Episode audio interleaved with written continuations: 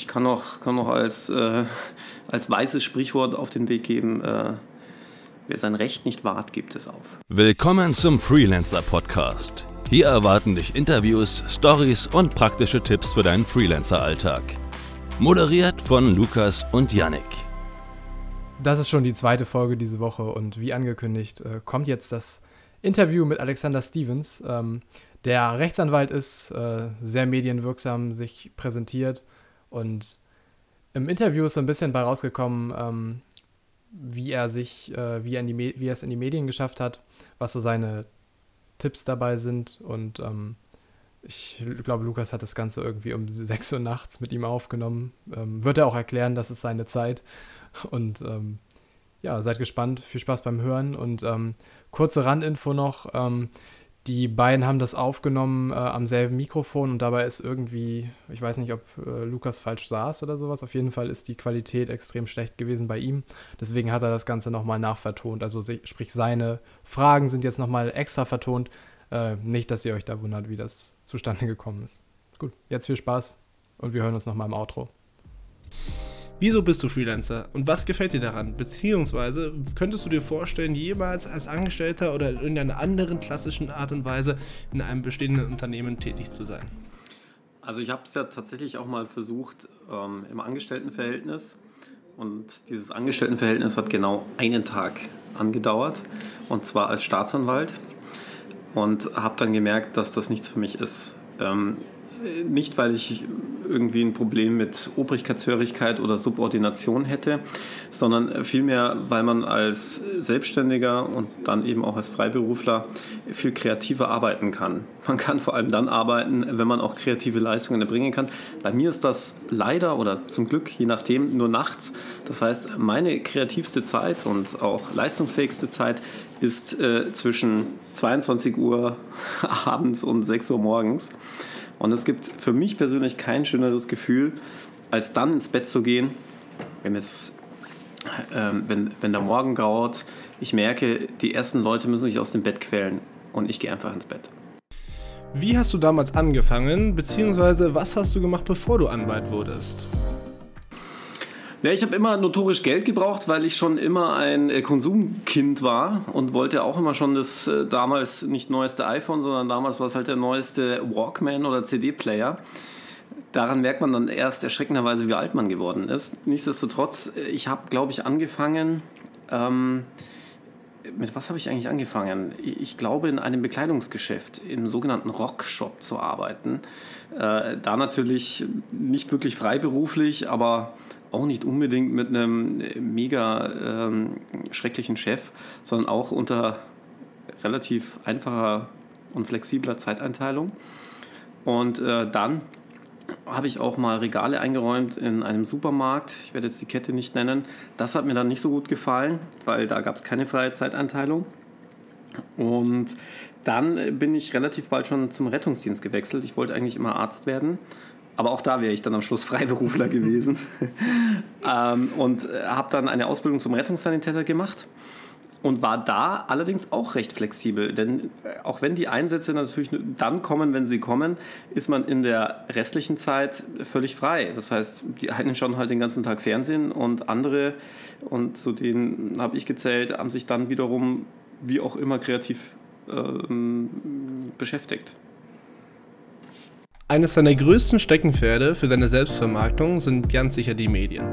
Wie hast du es geschafft, dort so präsent aufzutreten, beziehungsweise wie schaffst du es dort immer wieder aufzutauchen mit Fachbeiträgen zu deinem Themengebiet? Also ich wusste relativ früh, dass man ähm, natürlich die Medien braucht, zumindest im Anwaltsjob und im Anwaltsbusiness, um da durchzustarten. Denn äh, Leute wollen einen Anwalt an ihrer Seite haben, von dem sie zumindest glauben, im besten Fall auch überzeugt sind, dass er der Beste ist für sein Fachgebiet. Und das musste man ja erstmal kommunizieren. Sprich, man muss äh, dem potenziellen Kunden oder eben Mandanten dann schon irgendwie vermitteln, warum er ausgerechnet äh, zu mir kommen soll. Und da war mir schon klar, dass das nicht ganz ohne die Medien gehen würde. Umgekehrt wusste ich aber auch, dass ich äh, da in ein gewisses Synalagma oder wie sagt man da, Symbiose treten kann mit den Medien. Denn ich hatte auch ein bisschen was zu bieten, nämlich neben meiner Expertise als Anwalt und Fachanwalt auch ähm, eben eine gewisse kreative Ader und vielleicht auch eine gewisse Telegenität. Nicht zu verwechseln mit Genialität, ja, das will ich jetzt nicht von mir behaupten, aber ähm, man sagte mir, dass ja, ich da ein, ein wenig telegen sei und ich hatte auch, äh, Gott sei Dank, aus vorangegangener Tätigkeit, künstlerischer Tätigkeit. Ich habe ja früher professionell Musik gemacht und habe eine langjährige Gesangsausbildung gemacht. Ähm, einfach da so ein paar bisschen Know-how mitbekommen, das in den Medien nicht schlecht ist. Und hatte dann auf einer Website, die ich mir selber gebastelt hatte, äh, ein Bild eingestellt, auf dem ich ja, so ein bisschen cooler rüberkam. So offenes Hemd, drei Tage Bart. Und dann hatten sich die Medien bei mir gemeldet. Es war damals Kabel 1, die auf mich zukamen und irgendwie meinten, ja, wir haben sie da irgendwie im Internet gesehen, so drei Tage Bart, offenes Hemd, das ist schon ganz cool. Jetzt muss ich zugeben, es war schon sehr viel Photoshop auch im Spiel. Als sie mich dann tatsächlich live sahen, haben sie sich wahrscheinlich gedacht, wer ist das eigentlich? Aber das ist ja äh, der, der deutschen Tugend, dass man dann nicht weiter nachfragt, sondern lieber peinlich berührt die Klappe hält. Und so hatte ich dann meinen ersten TV-Auftritt als TV-Experte. Und äh, dann hat es auch nicht lange gedauert, bis ich erfahren habe, dass auch äh, Sat1 neue Anwaltsgesichter sucht. Und ich hatte dann aus irgendeiner Zeitung, glaube ich, ähm, erfahren, wie sich äh, der große Entertainer Stefan Raab damals bei Viva beworben hatte. Damals seinerzeit Metzger und angehender Jurist, also Jurastudent zu dem Zeitpunkt noch, glaube ich, Stefan Raab. Und äh, der hatte einen Brief geschrieben, einen Zweizeiler an Viva und sagte, wenn ihr einen coolen Moderator sucht, hier bin ich. Und ich habe mir gedacht, naja, wie hebt man sich denn ab? Ich wusste, dass sich bei Sat1 sehr, sehr viele Anwälte bewerben würden. Denn ich war sicherlich nicht der Einzige, der wusste, dass man zusammen mit den Medien doch einiges auch äh, für die eigene Karriere bewirken kann. Und dachte mir, ja, die werden wahrscheinlich alle so einen drügen Lebenslauf schicken. Ha, studiert von dann bis dann an der und der Uni, die und die Fachgebiete. Und mal ehrlich, wen interessiert denn so ein Scheiß? Und ich habe einfach an Stefan Raab denken geschrieben, äh, liebes Sat1-Team, wenn ihr mal einen coolen Anwalt braucht, hier bin ich. Und, was soll ich sagen, ich habe den Job gekriegt. Kurze Nachfrage dazu. Wo warst du bisher überall zu sehen und wo werden wir dich noch überall sehen können? Beziehungsweise was sind deine zukünftigen Pläne für deine Presse- und Medienarbeit? Äh, Richter Alexander Holt im Namen der Gerechtigkeit, äh, die größten Kriminalfälle, ähm, Schlupflöcher, Paragraphen, Schlupflöcher hieß das, glaube ich. Bei Galileo war ich Rechts Rechtsexperte. Beim Sat1 Frühstücksfernsehen bin ich es immer noch, Gott sei Dank.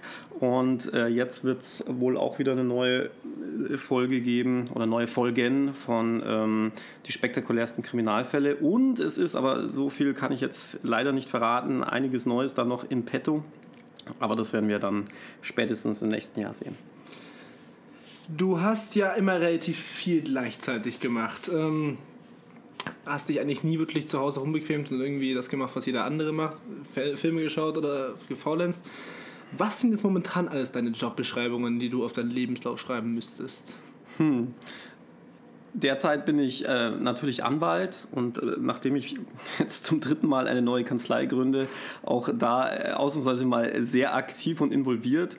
Ähm, ich bin irgendwo auch äh, ja, Marketing-Experte, aber bitte nicht technisch verstehen. Ich bin keiner, der Marketing studiert hat, aber ähm, derzeit in einer größeren Kanzlei, wir sind immerhin sieben Anwälte, derjenige ist, der für das Marketing und für die Vermarktung zuständig ist. Sprich, man muss sich ein bisschen dann doch mit ähm, Homepage-Gestaltung, ähm, Webdesign, ähm, vor allem Bildgestaltung, auch ein bisschen Photoshop, wenn es hart ist, äh, Illustrator äh, auskennen. Dann natürlich auch Google AdWords. Äh, wie kann man auch mit ähm, bezahlter Werbung, bezahlten Artikeln, ähm, Stichwort Advertorials, äh, nochmal sich ein bisschen in Szene setzen, ähm, viel, viel publizieren, das ist wichtig, äh, da auch mit den Medien zusammenarbeiten, ihnen das geben, was sie brauchen, ohne aber, und das ist tatsächlich die Schwierigkeit, äh, seine Seriosität als Anwalt zu verlieren. Das ist, meine ich, zumindest im Anwaltsjob oder wenn man eben einen seriösen Beruf oder als solchen verschriebenen Beruf praktiziert, doch das Schwierige. Und ähm, ja, das ist die eine große Schiene im Moment. Natürlich mache ich weiterhin auch Fernsehen. Da sind jetzt zwar aktiv vor der Kamera im Moment, äh, gerade ist es etwas ruhiger, aber es ist viel in Planung. Und ähm, was man natürlich nicht sieht im Fernsehen, ist die Arbeit, und zwar die ganze viele Arbeit, die im Vorfeld nötig ist, bis mal ein Fernsehprojekt auch auf der Leinwand bzw. auf der Mattscheibe ähm, zu sehen ist. Das heißt, das ist gerade in Arbeit. Es gibt viele, viele Ideen, die dann durchgesprochen werden. Manche werden sogar als sogenannter Pilot dann auch gedreht, aber dann nie gesendet. Das ist dann immer etwas frustrierend. Ich kann nur so viel verraten. Ich habe da einiges in letzter Zeit gemacht und es sind natürlich auch neue Projekte am Kommen. Dann ist eine ganz große Schiene, die ich so ein bisschen für mich entdeckt hatte, nachdem ich meine Doktorarbeit geschrieben hatte, das Schreiben an für sich habe jetzt das dritte Buch geschrieben, das jetzt im November erscheinen wird, äh, nach Sex vor Gericht und garantiert nicht strafbar wird das neue Buch Neuneinhalb perfekte Morde heißen. Da wird es äh, letztlich darum gehen, wie man seinen Partner und seine Partnerin perfekt umbringt, ohne dafür in den Knast wandern zu müssen. Und äh, da muss ich mir natürlich auch irgendwo überlegen, wie es danach weitergehen soll, damit man eben nicht in ein äh, Autorenloch fällt, weil äh, ich befürchte ein wenig, dass ich da hineinfallen könnte, weil mir das Schreiben tatsächlich Spaß macht, dass man dann auch schon wieder ein nächstes Projekt irgendwo in petto hat. Sprich, auch da muss ich mir jetzt überlegen, was könnte ähm, das nächste Buch für den Markt sein, das der Markt noch nicht gesehen hat und das man mir tatsächlich aus den Händen reißen wollen wird. Das ist nicht so einfach.